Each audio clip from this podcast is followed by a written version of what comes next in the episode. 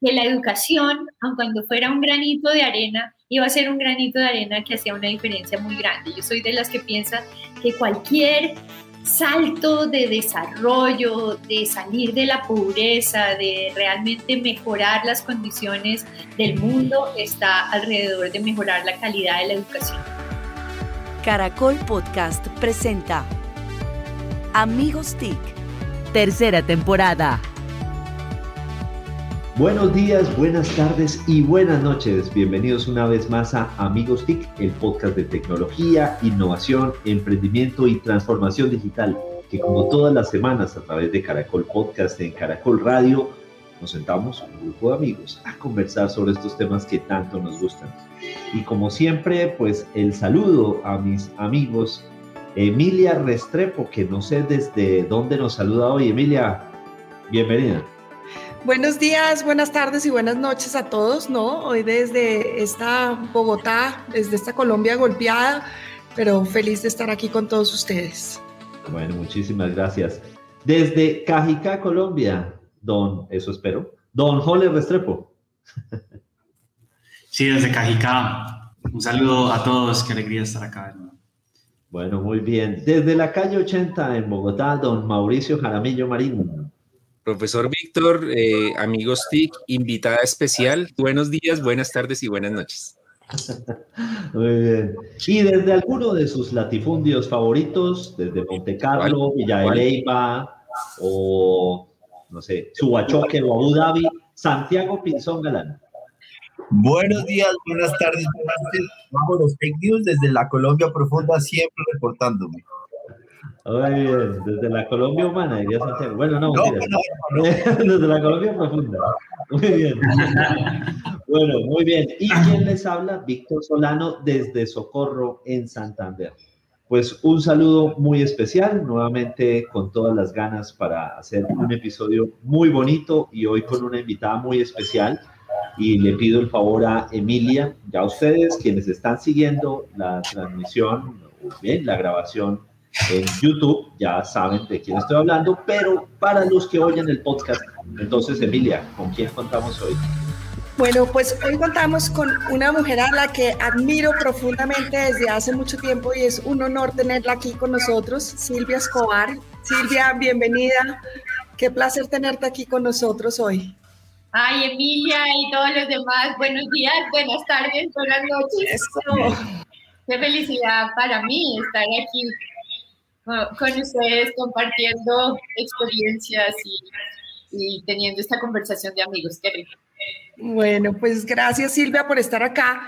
Silvia, pues para muchos no necesita presentación, tiene una hoja de vida increíble y de verdad, como les decía, una mujer de admirar y un honor tenerla siempre con nosotros. Es economista de la Universidad de los Andes, defensora de la convergencia política y la equidad de género en Colombia miembro de muchas juntas directivas de reconocidas organizaciones nacionales e internacionales y presidente en los últimos ocho años de transformación y asesor actual de la organización Terpel en Colombia, Panamá, República Dominicana, Ecuador y Perú. También fue vicepresidente financiera de Fidocolombia, subsecretaria de Educación de la Administración Peñalosa y subsecretaria de Hacienda de la Administración de Mocos directora nacional del Instituto FES de Liderazgo, a nivel de cargos públicos, del nivel nacional del jefe del Sistema Nacional de Evaluación de Gestión Pública en el DNP y desde donde fue responsable del modelo de gestión que evalúa la, efectividad de la ejecución del Plan Nacional de Desarrollo. Realmente es una mujer increíble que le ha apostado al país, que le ha apostado a todas las instituciones y que lo más importante ha venido para transformar esa visión que tenemos las mujeres y para ser un ejemplo de liderazgo a nivel nacional. Silvia, bienvenida nuevamente. Ay, Emilia, pues, qué belleza de palabras, gracias. Pues, Silvia, hay algo que para mí de verdad, siguiéndote antes de tener el placer de conocerte hace, hace un tiempo no muy largo, siempre fue algo que destacó esa transformación que como, como consumidor de alguna forma viví y sentí en las estaciones de servicio de Terpel. Y te lo voy a dar con un ejemplo muy tonto. yo soy una trotamundos de este país y me fascina salir a pasear por el país. Y como mujer tenía un problema gravísimo y era a dónde voy a ir a un baño limpio. Y de repente empecé a descubrir que siempre podía confiar y parar en las, en las estaciones de servicio de Terpel. Y la verdad es que empecé a vivir en carne propia y a ser testigo de ese proceso de transformación maravilloso que estaban viviendo estas estaciones. Y yo, como trabajando en todos estos temas de transformación, decía, esto es un verdadero poner al consumidor en el centro. Cuéntanos un poco eso, cómo sucedió, qué, qué pasó ahí de algo que era tan commodity, tan de entrar, echar gasolina y salir, se volvió una experiencia tan importante como lo son hoy las estaciones de servicio Terpel.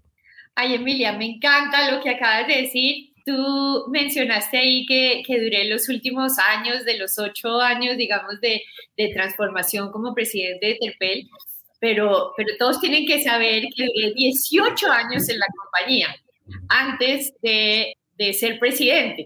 Creo que eso fue una de las cosas más importantes porque creo que nadie me echaba carreta en la compañía, me sabía absolutamente, creo que el nombre de cada persona, cada planta, desde, no sé, Puerto Asís, Leticia, Guajira, entendía perfectamente la compañía, entendía de lo que era capaz y entendía, hoy me encantó la presentación de Víctor cuando, cuando hablaba de dónde venía cada uno de nosotros, porque este es un país súper diverso y como que nadie, nadie realmente resalta esa característica de los colombianos que es súper bonita. Y yo tenía, como ustedes vieron también en la hoja de vida, la mitad de mi vida, ya, estoy muy vieja, la mitad de mi vida fue pública y la mitad de mi vida en TEPEL, pues en el sector privado. Y entonces yo tenía como la decisión de, como de, servir al país, de hacer alguna diferencia en el país y pensaba erróneamente que eso se, se hacía era solo desde el sector público. ¿no? que solo en el DNP, mirando el plan de desarrollo, solo en la Secretaría de Educación del Distrito, donde además hace uno maravillas y donde yo fui la más feliz, pero me pasé al sector privado y vi en esta gran compañía que es Terpel, esta compañía que está metida desde los huesos, yo creo, en todos los colombianos. Santiago aquí es descendiente de la persona que hizo, yo no sé si ustedes sabían, pero que, que se creó Terpel como un brazo de Ecopetrol y realmente nació de esa Colombia profunda de la que hablaban ahorita. Y bueno, ya volviendo así, ahora sí, al punto de Emilia, entonces dijimos, es una compañía que está en todo Colombia, es grandísima, es la que tiene más plantas de abastecimiento del país, la que tiene más clientes, una red de estaciones de servicio enorme. Y siempre lo pensábamos así, Emilia, como una compañía mayorista. Mayorista en el, en el lenguaje, digamos, de, de los combustibles, es aquella que le vende de los terminales o las plantas de abastecimiento a las estaciones de servicio. Gigante de tanques, de carro tanques, de tubos, de, ¿no? Y, y empezamos a decir, tenemos una oportunidad enorme. Tenemos un millón de veces en el día en que nos, yo creo que ahorita más, yo creo que ahorita como dos millones de veces, pero eso hace ocho, hace ocho años. Nos comunicamos con una persona, con un Emil, con una Emilia, con un Santiago. Y, y tenemos esa interacción y empezamos a hablar con la gente de qué era lo que quería, de qué era lo que necesitaba. Y oíamos a las familias decir que necesitaban un baño, pero también a, ver otras Silvias que decían, uy, pero cómo son de sucias las estaciones de servicio, y cómo son de manchadas de lubricante, y cómo no hay una matica en ningún lado. Y empezamos en esos 10 años ya casi, empezamos a decir, la gasolina como tú bien lo decías, es que Emilia dijiste las palabras que eran perfectas. Esto es un commodity. Y no solo es un commodity, hay commodities como la papa, que es una delicia comerse una papa, pero ir a una estación de servicio, cero delicia, es hartísimo. O sea, huele a gasolina, le quita uno tiempo, es caro, en fin, es un commodity aburridorcísimo. Entonces dijimos, no vamos a volver a decir que vendemos gasolina. Esa es solo una excusa nosotros, nuestro, nuestro cliente no va a ser el carro, nuestro cliente va a ser la persona que está conduciendo ese carro. Y esa persona puede ser un conductor profesional de carro tanques, a los que tanto le debemos en este país, o la señora que va al supermercado, o la señora que simplemente pasa con su perro caminando el domingo en la ciclovía. ¿Qué le vamos a dar? Y entonces empezamos a diseñar desde el señor que conduce el carro tanque hasta la señora que va trotando con el perro, qué cosa sería rico encontrar en esta gran red de estaciones de servicio que además no son de Terpel en su mayoría. Yo no sé si ustedes saben, pero son de 2000. La gente. Exacto, de franquiciados, afiliados que han escogido esta marca y que la verdad son ellos los que han hecho este gran trabajo en todas las zonas de este país. Y empezamos, Emilia, diciendo ese tipo de cosas. Lo importante no es la gasolina, eso ya está hecho. Ecopetrol hace un gran trabajo y tenemos una gran gasolina. Lo que vamos a hacer como Terpel es hacer que haya baños limpios. Entonces, todo el mundo necesita ir al baño, nada que hacer. Entonces, vamos a buscar que sea una linda experiencia. Lo llamamos, nosotros decimos que nuestra misión es generar experiencias memorables. ¿Qué más inmemorable, sobre todo para una mujer, sí. llegar a un baño? Así es. mira, mira, Santiago, los hijos, los hijos meterlos a un baño y que puedan tener baños de, de, niño chiquito, que tengan tazas bajitas, que se puedan lavar las manos sin que los alcen. Entonces empezamos a generar una expectativa diferente en los colombianos. ¿Qué tal este país tan divino donde uno atraviesa por todas las carreteras y no tiene un lugar limpio, delicioso, a buen precio, donde pueda comer comida regional y esté tranquilo de que es una comida de calidad? Entonces dijimos, además de que vamos a poner flores, de que vamos a poner arbolitos, de que va a estar limpio, de que va a tener baño, vamos a tener comida regional en cada una de las siete regiones. Eso la mayoría de la gente no lo sabe, porque uno entra como en, en Antioquia y encuentra los frijoles, pero que no, no sabe pronto es que si llega a Bucaramanga encuentra una arepa bumanguesa, que son las más ricas del mundo. Uy, uy, qué delicia. a esta hora, no lo digas. Con este hambre. Me la deben, ya, ya supe, esa es la que me van a mandar. Y, y entonces empieza uno, Emilia y todos, a dejar, a dejar ese paradigma de que uno tiene que centrarse en la gasolina. Uno puede de cualquier parte generar una innovación poniendo al consumidor en el centro. Y Emilia, eso fue también súper importante y era el hecho de sentarse en una mesa y decir, aquí siempre hablamos de la gasolina, de los tubos, de los tanques, y hay que seguir hablando de eso, porque tenemos que garantizar la calidad, eso nada que ver. Pero cada innovación, quiero decirte que nosotros teníamos un comité de innovación, sentábamos a un muñeco ahí y decíamos, ¿y este Pepe qué pensaría? Si nos oye hablar, le, al consumidor le tiene... Sí, Oye, ¡Qué maravilla! ¿Cuántos tanques? ¿Cuántos tubos? Él no sabe de eso. Él sabe cuando entra a la estación de servicio qué es lo que siente. Entonces así arrancó. Yo meto la cucharada ahí porque al toque, que es finalmente lo que la gente tiene que ubicar en las estaciones, eh, pues, pues fue una experiencia completa. Y cuando hablaban del baño, de las cosas que yo soy muy abierto en decirlo, soy asquiento, el tema de, de los ventiladores, el secador de manos. Es un secador, pero que seca hasta un avión. Esa vaina es bien potente, bien grande.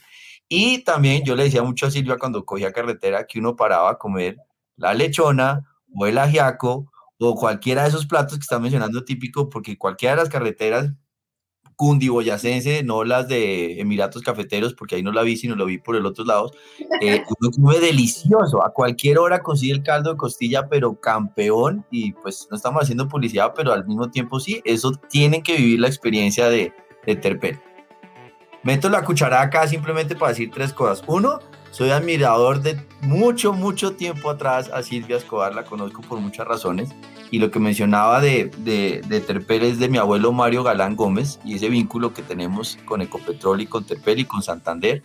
que vale la pena mencionarlo acá porque finalmente es un aspecto de cómo desde la manufactura ahora a servicios hay una evolución completa del, del país. Y ahí va mi siguiente pregunta, y es, uno también ha visto, Silvia, que entraron al tema de energía, de estaciones de, carros eléctricos y cómo fueron ustedes pioneros y generaron otra experiencia. Pasamos de gasolina, de, esa distribución que la siguen haciendo y ahora están a la vanguardia diciendo, mire, primera bomba a las afueras de Bogotá, entre Siberia, montaron esa estación con la posibilidad de carros eléctricos. ¿Cómo ves tú construir esa innovación? Porque es otro portafolio, otro servicio que Terpel claramente está haciendo líder. Buenísima tu pregunta, Santi. Yo creo que ese va a ser como el futuro. Yo creo que en todo este tema de innovación, y ustedes tocan en Amigos TIC unos temas que yo creo que son vitales para el futuro de, este planeta y que están en el centro de lo que tú acabas de decir. Entonces nosotros iniciamos, como te digo, hace 10 años con esta obsesión que le metimos a cada uno. Yo decía, es que tiene que estar en nuestro ADN el tema del consumidor, cómo cada cosa que hacemos no la hagamos porque es más barata para adentro, porque, porque nos conviene, siempre pensando hacia adentro, porque eso es algo que hacen las compañías, siempre piensan en función de lo que se hace adentro de la compañía, que sea más fácil, que sea más eficiente, que no nos cueste tanto. Pero hacia afuera, es decir, hacia las tendencias que hay, y hacia el consumidor poca gente piensa. Y de ahí están los grandes retos del servicio, porque a nadie lo ponen en la mesa a ver qué decisiones, a ningún consumidor a ver qué decisiones están tomando sobre, no sé, sobre un call center, por ejemplo. Entonces, en tu pregunta, hay dos cosas que yo creo que son súper importantes para cualquier compañía que se viene hacia adelante. Una es el tema de digitalización y ahorita no me pregunten mucho digitalización porque no sé, pero me ha tocado aprender a las malas precisamente por eso y pensando en el consumidor. Yo quisiera que ahorita habláramos de eso porque es muy importante. Y lo segundo es la descarbonización.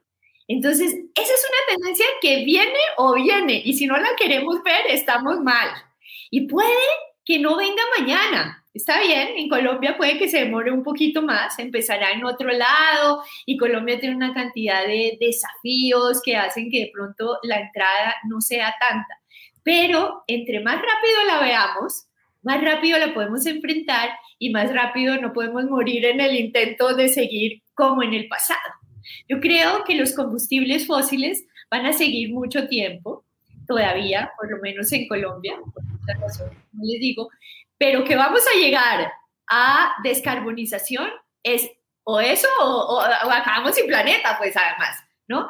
Y entonces empezamos a decir, dentro de esa convicción de servir al consumidor, dentro de esa convicción también de entender que hay aliados, hay aliados del sector, empezamos a hacer una estrategia que yo creo que va a desplegar el nuevo presidente de, de Terpel, que es un espectáculo de persona, es, empezamos a decir, bueno, ¿qué nos falta en este tema de la electrificación y de las electrolineras que se llaman estas estaciones de servicio? Tenemos una red enorme de estaciones de servicio, pues tenemos que ponerlas al servicio del país en esto.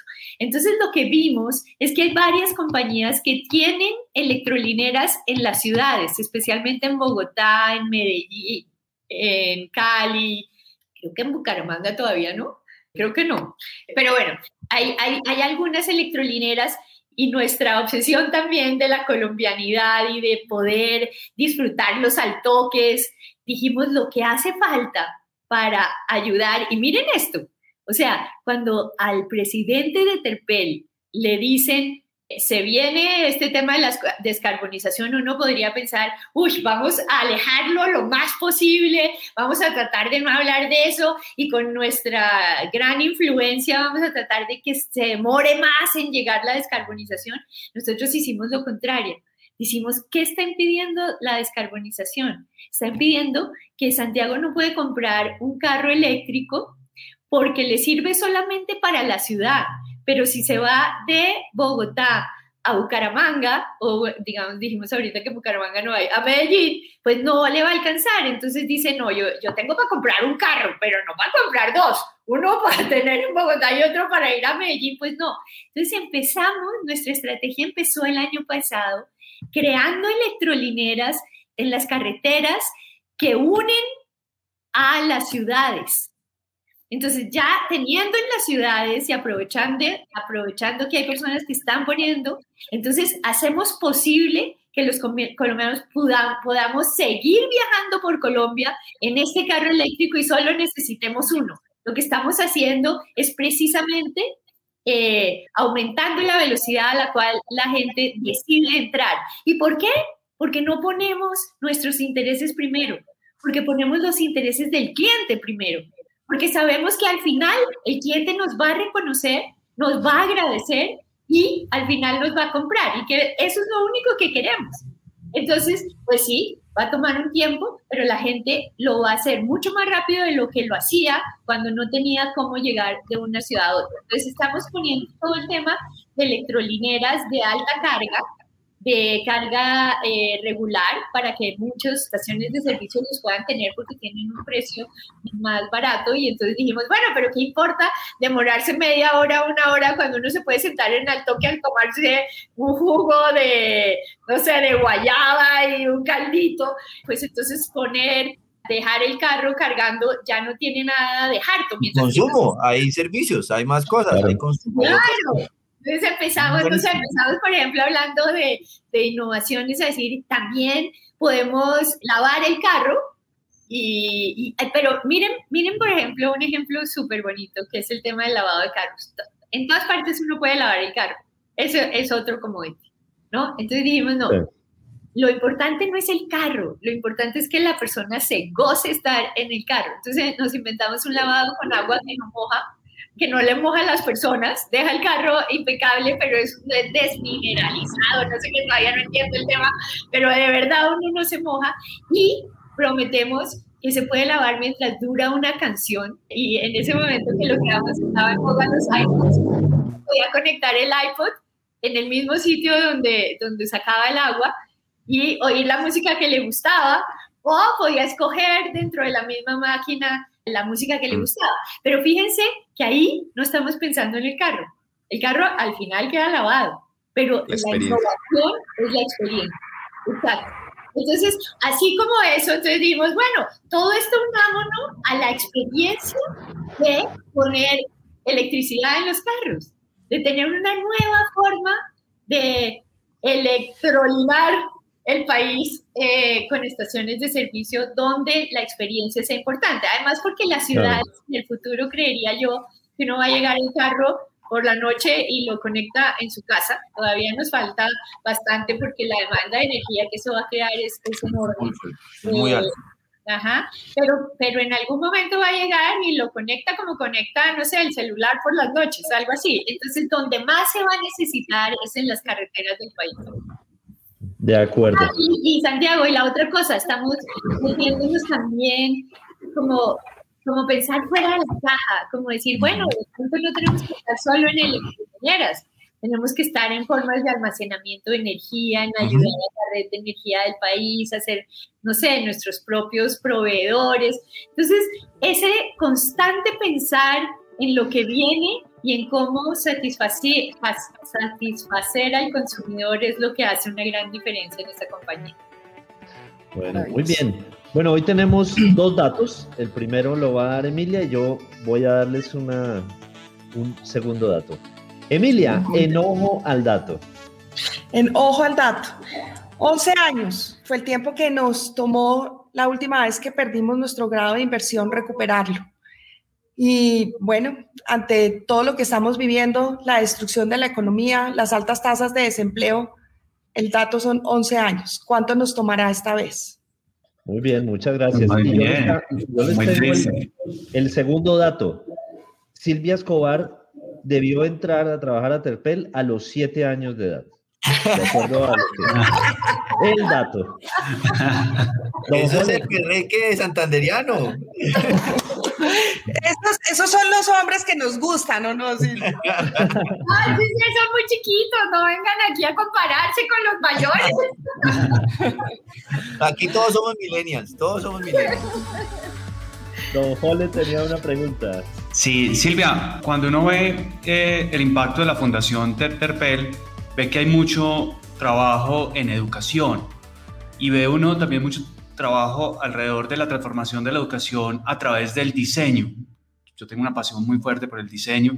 Me gustaría saber qué los inspiró para esa transformación y esas apuestas a la educación y cómo ves esa proyección de la educación en Colombia. Emilia, veo mal eso de los 40 minutos porque me hicieron una pregunta que me encanta.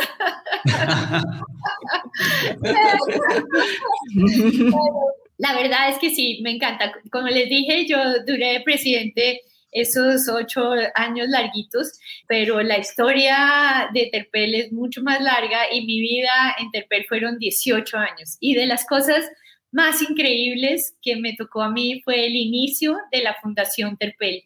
Entonces, Terpel siempre ha tenido unos accionistas, yo creo que los accionistas son, mi papá decía una cosa muy bonita y decía, como es arriba es abajo, mijita.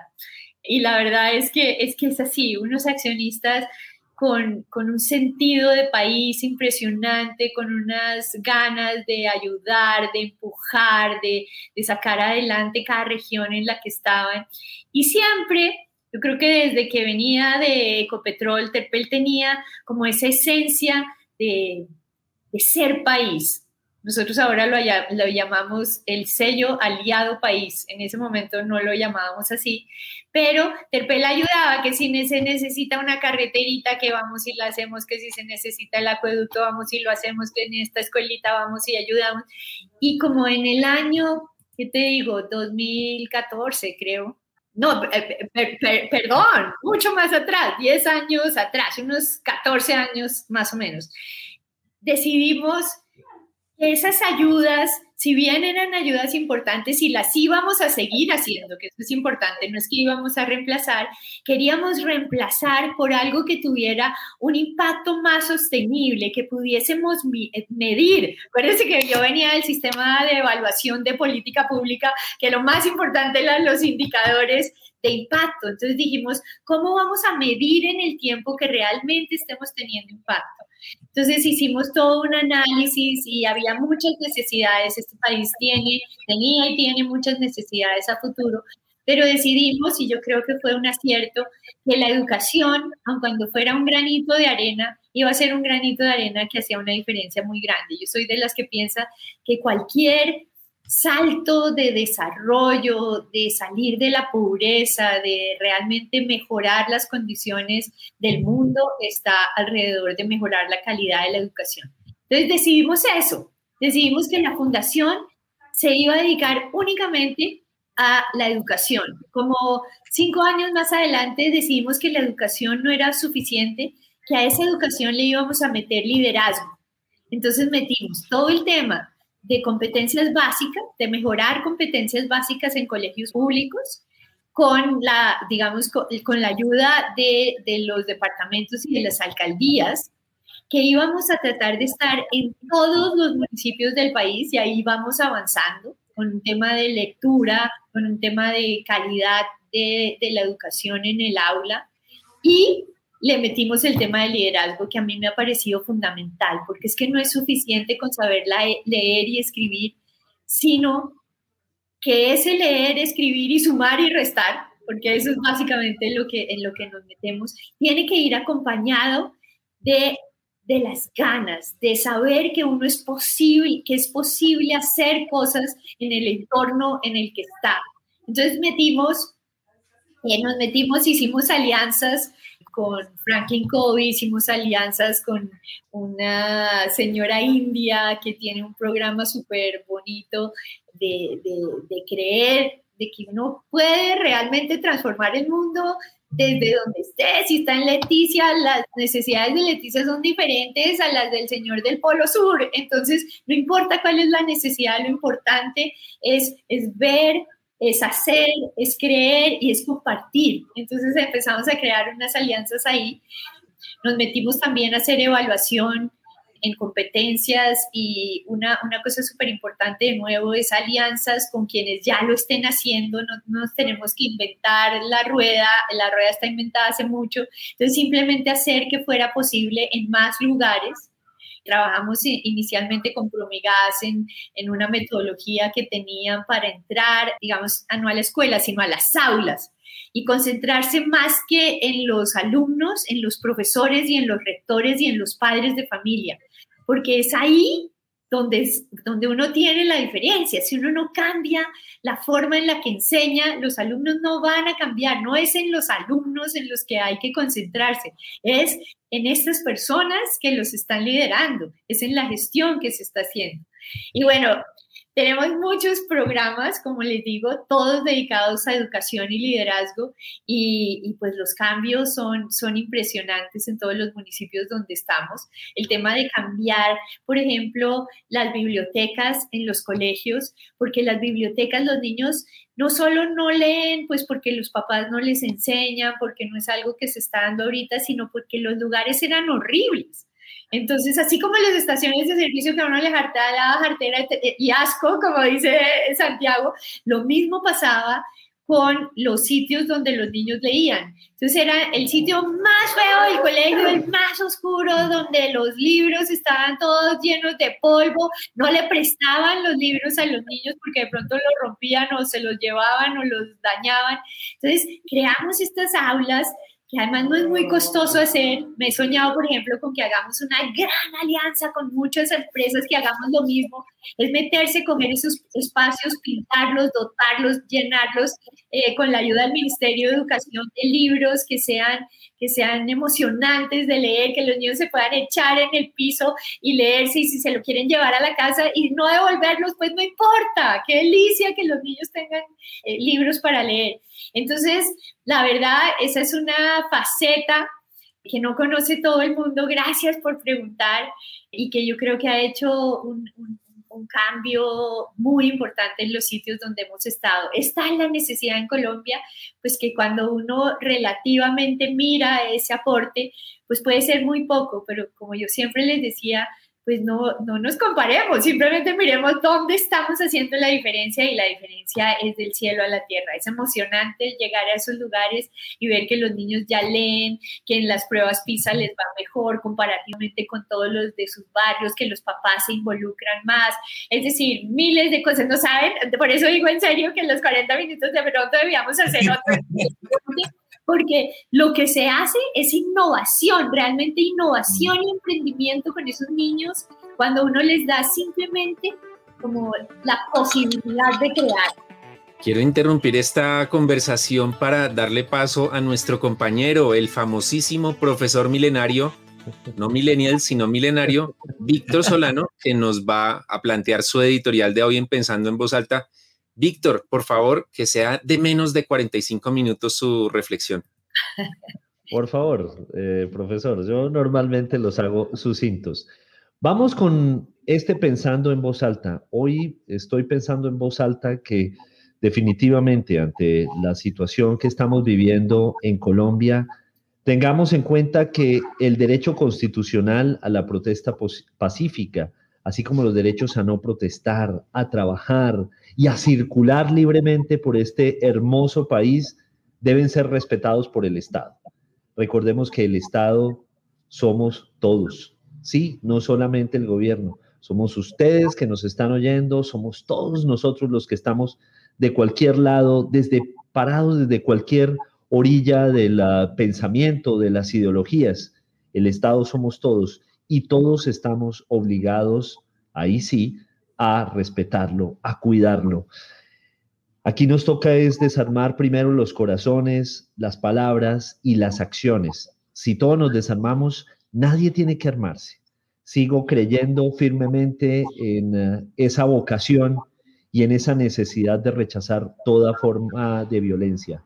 No vamos a lograr nada si nos seguimos parando en la línea de nuestros prejuicios y no pasamos a escuchar al otro.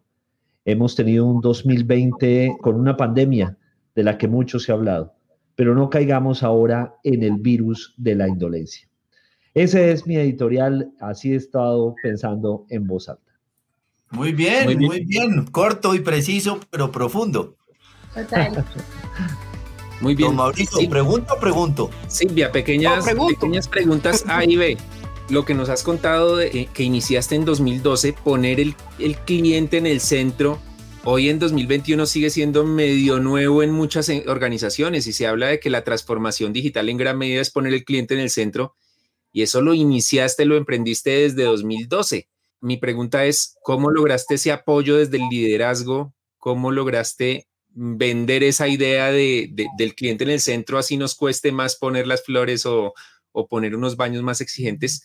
Esa es la primera. Y la segunda la hago cortica, pero miren que son súper corticas. Eh, eh, ¿Me vas a hacer la segunda o hago la primera? Ahí está. Pues la primera para que ellos no me matoneen. Es que me matonean. Cuando... Ahí está Mauricio enredando a nuestros invitados. Nuevamente, qué pena. Dale, Mauricio. Perfecto, perfecto, Mauricio. No, miren, la verdad es que si todas las compañías se dieran cuenta de lo rentable que es poner al consumidor en el centro, lo harían desde el primer día. Es que no lo hacemos por queridos. Me encanta esa respuesta. es increíble. O sea, yo cuando, cuando hablo en la estrategia y cuando hablaba como presidente de la, de la estrategia, yo siempre les decía, es que al final lo que vamos a, a tener es una compañía súper rentable. No, no, que esto no suene horrible, pero, pero el, el, punto no es que empecemos a decir, no, es que eh, a mí lo que me importa es que la estación de servicio se vea divina con las flores. Pues sí, se ve divina con las flores, pero ese no es el punto. El punto es que todas las personas que van a pasar por el frente de 20 estaciones de servicio, van a entrar donde están las flores, van a entrar donde está el baño, va a entrar donde está la comida deliciosa, va a entrar donde tengamos servicios digitales, va a entrar donde lo llamen por su nombre. Y eso no lo hacemos de queridos, lo hacemos porque al final del día, todas esas 20 estaciones, ¿dónde creen que va a haber más plata? ¿Dónde creen que va a haber más ingresos? ¿Dónde creen que va a haber más empleados felices que quieren seguir trabajando? Entonces, el punto es ese. ¿Monjitas de la caridad? No, somos empresarios, tenemos un negocio, queremos que sea el más rentable, el más productivo. Y eso, ¿quién lo hace posible? El cliente, no somos nosotros. Por eso digo, lo que nos ahorremos en los procesos internos, no poniendo la matera, no haciendo la tienda, nunca va a ser lo que nos ganamos con más clientes fieles que vayan a las estaciones de servicio por ese gasto que es una inversión en realidad. Esa es la razón y yo creo que el momento en que nosotros cambiamos nuestro mindset a ese, porque veníamos, Mauricio, como todos, como ese rojo, pensando en que el proceso, cómo hacemos para ahorrar, cómo hacemos no sé qué, y resulta que todas las estaciones de servicio eran igualitas, lo único diferente era el color. Cuando diseñamos estas bellezas de, de canopies, que son los techos de las estaciones de servicio, cuando metimos las flores, cuando metimos el ajiaco, cuando el baño es impresionante, dejamos de ser una estación de servicio. Yo a todo el mundo le digo, nosotros cambiamos la categoría. Entonces, eso se hace cuando uno piensa en el consumidor, pero uno piensa en el consumidor porque piensa en la rentabilidad y la sostenibilidad de la compañía. Por eso siempre hablo también de los accionistas de Terpel. La verdad, y lo digo con toda la humildad del mundo, yo no me inventé eso, fueron los accionistas. Los, y de hecho teníamos accionistas de lado y lado de la mesa. ¿No? Eh, creo, y lo debo decir, yo era una de las que decía, están locos, ¿cómo se les ocurre? O sea, vamos a meter toda esa cantidad de plata con un margen así de chiquito, además sin aumentar el precio, porque esa era la otra, ¿no? Yo no sé ustedes, eh, son administradores o economistas, pero yo durante toda la carrera a mí me dijeron, si usted gasta más, tiene que subir el precio. Si usted tiene un, un producto mejor que los demás, tiene que cobrar por ese producto. Y cuando llegaron los accionistas y hicimos como todo un brainstorming y ellos mismos dijeron, ¿por qué no nos la jugamos por este lado? Yo era de las que decía, no, a mí me enseñaron que había que cobrar. Y ellos decían, no, vamos a tener una estrategia donde tengamos el mejor servicio, la mejor infraestructura con un precio igualito a los demás. No vamos a subir el precio. Una de las cosas que nosotros promocionamos es que en el micromercado nadie tiene un precio más bajito que Terpel. Y donde alguien tenga un precio más bajito que Terpel, se las ve con el presidente de la compañía. Entonces, eh, ellos, ellos empezaron a decir, juguémonos ya, tenemos que hacer algo diferente. Y bueno, entonces hicimos todos los modelos, hicimos los supuestos, modelamos todo y parecía que la cosa iba a funcionar y parecía que realmente se iba a pagar. Y con todas las dudas, yo soy de las que a mí me dicen, vaya hacia la luna, y les juro que yo me voy a la luna, no sé si se me ocurre a la luna, pero, pero, pero yo llego a la luna y así lo hicimos.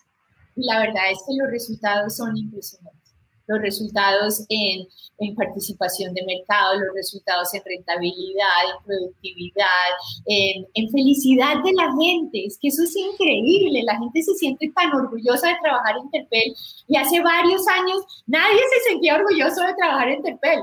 Yo me acuerdo cuando, cuando el, el actual presidente, que nosotros nos lo trajimos de, de vicepresidente financiero y él, él es un divino y trabajó conmigo 14 años, pero él decía, yo estaba en Estados Unidos y fue lo único que me ofrecieron y yo me quería venir para Colombia, pero Tempel, o sea, yo pensaba me iba a demorar un año, dos años para realmente ir a una compañía multinacional y hoy es un orgullo para todos trabajar en esa compañía.